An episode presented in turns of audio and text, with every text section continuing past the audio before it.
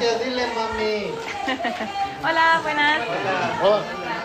¿Qué hay más, mira? No, está bien, es suficiente. ¿Les importa si tomo fotos? Einfach unterwegs. Der Travel Podcast von und mit Eva Hettecker. Gleich am Anfang einmal ein großes Dankeschön. Keine Floskel, sondern wirklich ernst gemeint. Ich freue mich mega, dass ihr diesen Podcast hört und mit mir gemeinsam herumreist. In dieser Folge geht's wieder nach Mexiko. In der letzten Folge haben wir auf der Yucatan-Halbinsel partisiert. In dieser Folge geht's 1100 Kilometer Luftlinie weiter südwestlich. Und zwar in den Bundesstaat Oaxaca. Wir gehen diesmal auf Mezcal-Tour zu kleinen familiengeführten Schnapsbrennereien. Wir treffen dort eine Frau, die gegen den Willen ihrer Familie Mezcal destilliert und wir lernen von einem Mexikaner, warum man besser einen leeren Plastikkübel in der Dusche stehen haben soll. Und außerdem stopfen wir viel zu viele Menschen in viel zu kleine Autos, um auf einen viel zu großen und viel zu lauten Markt zu fahren. Gehen wir's an! Vom Flughafen rein in die Stadt Oaxaca geht's am besten mit dem Collectivo. Das sind die Sammeltaxis, die wir zum Beispiel schon aus Kuba kennen. In Oaxaca gibt's direkt am Airport einen Schalter, wo man die Adresse angeben kann, zu der man möchte. Man zahlt dort sofort und zack, sitzt man auch schon im Auto. Unser Kollektivo hat ein großes Plus gehabt. Äh, Die Klimaanlage war kaputt. Es war so ein Kleinbus und ähm, alle Fenster waren offen. Das heißt, wir haben schon beim Reinfahren in die Stadt die volle Mexiko-Dröhnung bekommen. Akustisch und olfaktorisch. Da riecht ja mega geil überall. In Oaxaca war ich sehr froh, dass wir da nicht selber fahren haben müssen. Der Verkehr zu Stoßzeiten ist nämlich die absolute Hölle. Tausende Autos, viele riesige Lkw, viele FußgängerInnen, viele Mopeds und sehr, sehr kleine Gassen.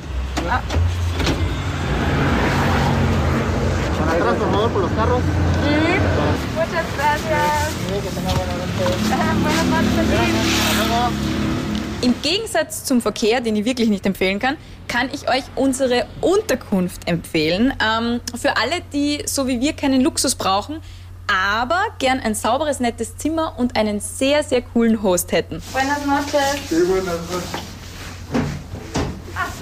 Ah, no, no, no, pasen. pasen. Okay. Der Ricardo hat uns dann gleich alles gezeigt und wir haben seinen Hund Pixie kennenlernen dürfen. ¿Cómo se? Llama Pixie. Pixie. Hola Pixie. Und die anderen Gäste. Das waren äh, zwei Mädels aus den USA, die gerade auf Praktikum in Oaxaca waren. Und ähm, ja, es war sehr familiär, aber halt nicht nervig familiär, sondern als würde man in so eine ganz nette Familie reinkommen, mit der man reden kann, aber nicht muss. Hola, buenas tardes. Es Eva. Eva y Dragan, encantadas. Okay, Angelina. Hola. Ich verlinke euch Ricardos Casa de las Palmas gern in den Shownotes. Mittlerweile empfängt er auch wieder Gäste, weil als wir dort waren, hat er uns erzählt, dass wir für einige Zeit die letzten Gäste sein werden. Ähm, sein Haus hat sich nämlich in eine kleine Baustelle verwandelt. Er hat nämlich in allen Zimmern Klimaanlagen einbauen lassen. Das muss man sich vorstellen, seit 40 Jahren wohnt er in diesem Haus. Das hat er damals sogar selber gebaut. Und mittlerweile sind sie an dem Punkt, wo die Sommer so unerträglich heiß geworden sind, dass äh, man eine AC braucht. Ya la próxima semana van a instalar aire acondicionado, Ajá. pero ya no les va a tocar a ustedes. Apropos Klimawandel, eins ist uns in Oaxaca sofort aufgefallen. Ähm, es gibt dort mega viele Brunnen, aber nirgends ist Wasser drin. Der Ricardo hat in seinem Garten auch einen Brunnen, wo kein Wasser drin ist und er hat auch viele schöne Blumen. Und genau wegen dieser Blumen steht in jeder seiner Duschen ein leerer Eimer. Entonces aquí se pone para el agua fría. Ajá. Cuando ya es caliente, Ajá. después yo utilizo esta agua para las plantas. Ah, muy Entonces ya bien. puedes. Ajá.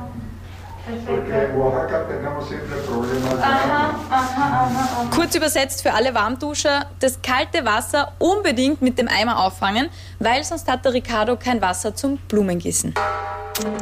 Unser Host, der Ricardo, hat jahrelang Spanischstudentinnen äh, beherbergt und er hat dann sofort gemerkt, naja, also mein Spanisch ist bajo toda cerda, also unter jeder Sau. Ähm, dann hat er uns sofort zum Frühstücken eingeladen und äh, ich habe eine kleine Konversationslesson bekommen. Sábado, es muy bien.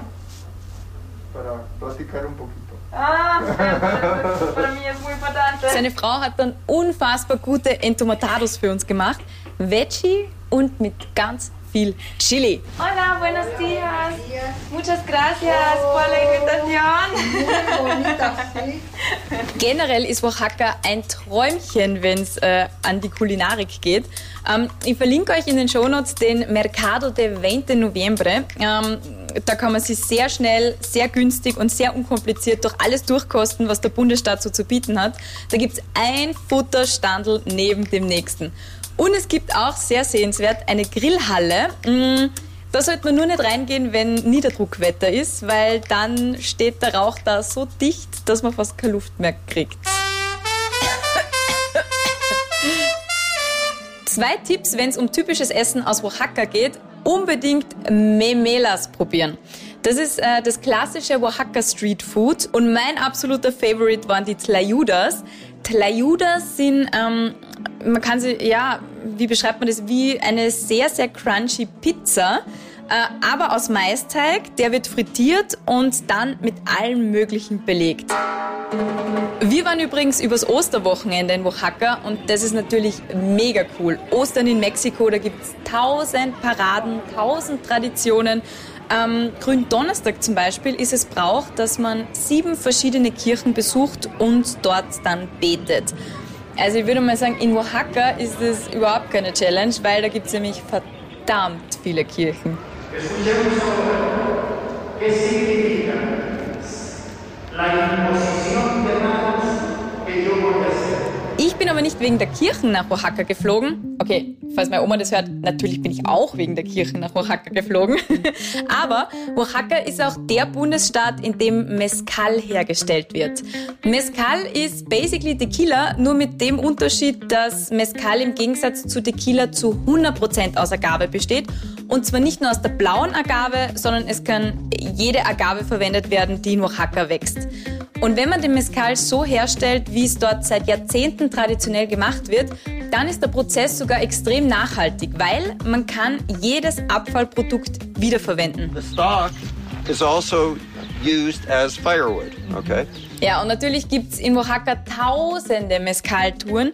Ähm, die meisten sind aber leider so richtig Touri-mäßig. Da gibt's ein paar so ganz große Destillerien, die extrem industrialisiert sind und einfach darauf ausgelegt sind, dass da reisebusweise Touristen durchgeschubst werden. Wir haben extremes Glück gehabt und obwohl wir sehr, sehr spät dran waren, haben wir noch eine Tour mit Elvin Starkman bekommen. So, wer ist das jetzt? Elvin ist vor Ort eine echte Legende. Er ist äh, gebürtiger Kanadier, ist in der Pension nach Oaxaca ausgewandert und weil er einfach gern Schnaps trinkt, sehr sympathisch, ist er auf den Mezcal gekommen. Er äh, bietet mittlerweile Touren an, arbeitet aber nur mit ganz kleinen Destillerien zusammen. Die nennt man übrigens Palenkes.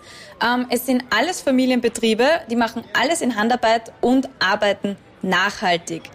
Wir haben uns den ganzen Tag äh, in ganz kleiner Runde, wir waren nur zu viert, mit ihm diese Palenkes anschauen dürfen. Gracias, dile mami. Hola, buenas. Hola. No, está bien, es suficiente. ¿Les importa si nos tomo foto? Fun Fact, äh, es braucht um die acht Jahre, bis eine Agave ready ist, um daraus Mezcal zu machen. Und äh, Hashtag nachhaltig, ähm, weil in Oaxaca ja extremer Wassermangel ist. Gießen muss man die Agaven nicht mehr. Also ab dem Zeitpunkt, wo man sie ins Feld raussetzt, kann man sie einfach in Ruhe lassen und sie wächst von alleine. So what a lot of farmers will do is in between the rows of agave, like over here, they'll plant corn, beans, squash, chickpeas, mm. alfalfa. So while they're waiting for their agave to mature, they can feed their families and their farm animals. And every crop that you plant in between a row of agave is going to impact the soil differently. And that's going to ultimately impact the flavor a little bit, okay? Kurzfassung für alle Schnaps-Afficionados. Ähm, die geernteten Agaven werden äh, zuerst in einem Erdofen gebrannt, dann werden sie mit der Hand und mit Macheten zerhackt. Das Gehäcksel wird dann zermalmt, damit der Zucker rauskommt. Und ähm, das Ganze passiert oft mit einem Mühlstein, der noch von einem Pferd gezogen wird. And they'll keep on doing that. And the horse works. Um, trabaja caballo como promedio cinco horas al día, más o menos. The horse is going to work approximately five hours a day. Dann wird das Ganze in Holzfässern eingemeischt, vergoren und anschließend in Tontöpfen in kleinen Öfen destilliert. Äh, extrem faszinierend, aber ich sage eins dazu, grausen darf man sich nicht. Es ist halt ein Naturprodukt. Und da sind im Prozess auch so Sachen dabei wie Fliegen und Schimmel. Sometimes it's green mold, sometimes it's yellow mold, sometimes it's orange mold. Okay? The longer it's out of the oven, the moldier it's going to get. I'm not sure. I noticed some flies buzzing around. Sometimes there are fruit flies, sometimes there are bees, depending on the time of year. Ja, natürlich haben wir nicht nur zugeschaut, wie der Mescal gebrannt wird, sondern wir haben auch fleißig verkostet. Äh, ich war dann sehr, sehr froh, dass ich gut gefrühstückt habe. Ich bin zwar sehr trinkfest, aber gleich bei der ersten Palenke hat uns äh, der Amigo vom Alvin dort quer durch seinen Schnapskeller getrankelt. Wenn ich mich nicht verzählt habe, haben wir dort äh, um die 15 verschiedene Mescal-Sorten verkostet.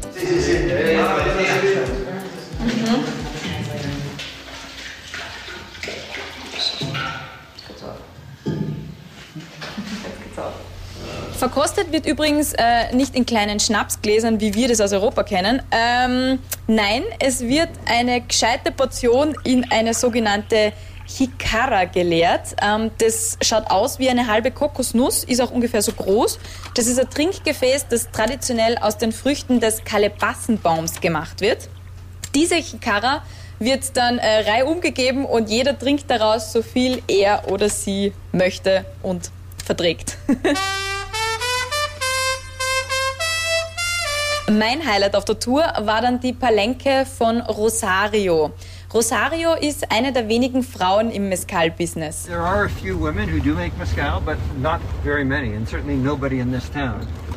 And so she had a lot of uh, a lot of people were angry at her. But her mother was angry because women shouldn't be wielding machetes.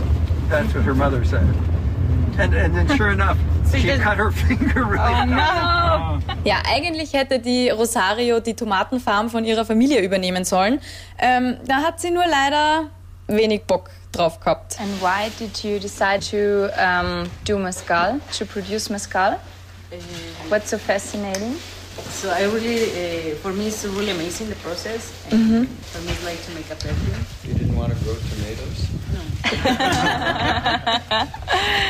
And was it difficult to find people to teach you?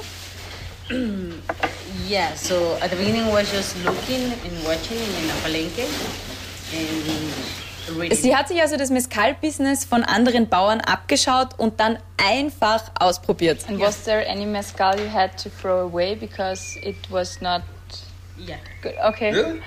And he said, it's good. No. Pero no un fuerte rico, sino lastimado. Aha. Also wow, wirklich eine wahnsinnig beeindruckende Frau. Ähm, und natürlich haben wir nicht nur geredet mit ihr, sondern auch wieder ihre Mezcals verkostet. The next one is pechuga after distillation with chicken breast. Ah ja, apropos Pechuga. Das wird jetzt ein bisschen grausig, aber sehr lustig, versprochen. Ein normaler Mezcal wird zweimal destilliert. Es gibt aber auch Mezcal, der ein drittes Mal destilliert wird. Das ist dann der sogenannte Pechuga. Und der ist wirklich nur für ganz besondere Anlässe, also Erstkommunionen, Hochzeiten, Geburtstage. Pechuga heißt übersetzt Hühnerbrust und ja, der Name ist Programm. Beim dritten Mal destillieren wird dann eine rohe Händelbrust in den Ofen gehängt oder, ja, das haben wir auch gesehen, gleich äh, ein ganzes rohes, gerupftes Händel. Mm. Und jetzt kommt meine Lieblingsgeschichte von der Rosario. Elvin und sie sind obviously gut befreundet und er hatte ja mal von einem Ausflug einen rohen Lobster mitgebracht. Und sie war da gerade beim Bechuga brennen und hat sich gedacht, hm, was mit Händeln geht, müsste doch mit Hummer eigentlich auch gehen, oder? Hat sie also kurzerhand den Lobster Bechuga erfunden. Insgesamt neun Flaschen hat sie rausgekriegt. Zwei davon hat sie sehr teuer in die USA verkauft, hat sie erzählt. Eine hat natürlich der Elvin geschenkt bekommen und den Rest trinkt sie jetzt selber zu besonderen Anlässen. Und wir haben das auch kosten dürfen. This one is lobster. Ah, wow. Out of the nine liters, this is nine liters in the world. Oh, I have to take a picture. Ja, mit viel Fantasie muss ich sagen, hat es irgendwie nach Fisch geschmeckt, aber eben auch nur mit viel Fantasie. Ich könnte euch jetzt noch mit ganz viel Nerdwissen über Mezcal fadisieren, ähm, aber no worries, das mache ich nicht. Nur noch ein Fun Fact über unseren Tourguide, den Elvin, für alle Breaking Bad Fans. Ähm, in den USA gibt es gerade einen richtigen Mezcal-Boom. Also Celebrities wie zum Beispiel Kendall Jenner haben mittlerweile alle ihre eigene Mezcal-Brand. Und auch der Brian Cranston und der Aaron Paul verkaufen ihre eigene Mezcal-Brand, den Dos Hombres. Den beziehen sie von einer kleinen Familienpalenke in Oaxaca. Und ja, eventuell hat der Elvin da seine Finger im Spiel gehabt. Wenn ihr in Oaxaca seid und einen Samstag lang Zeit habt, äh, fahrt nach Tlacolula. Tlacolula ist ein Städtchen so ungefähr eine Dreiviertelstunde von der Hauptstadt weg und jeden Samstag äh, verwandelt sich da die komplette Innenstadt in einen riesigen Markt. Ah, perdí.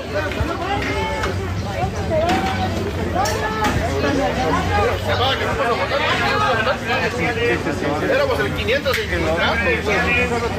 Acabamos de vender y pasábamos. Por Dios,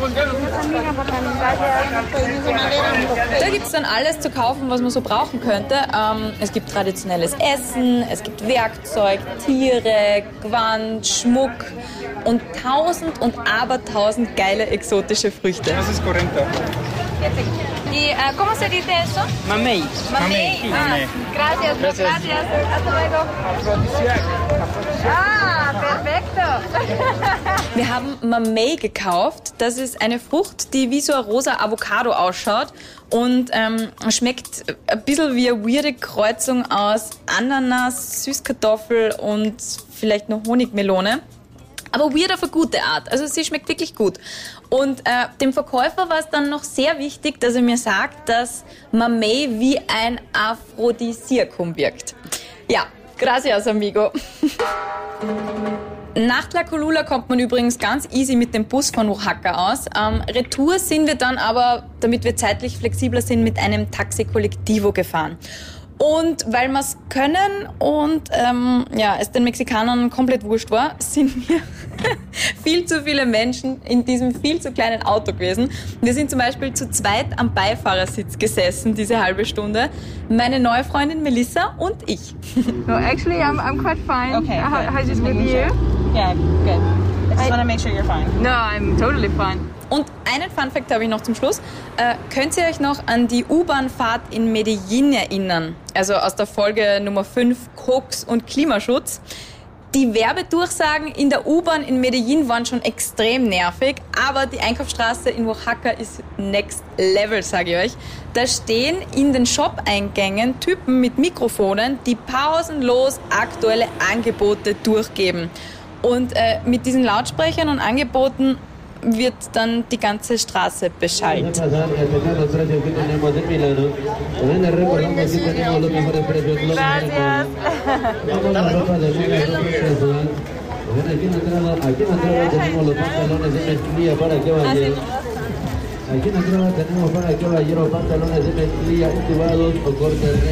Einfach unterwegs.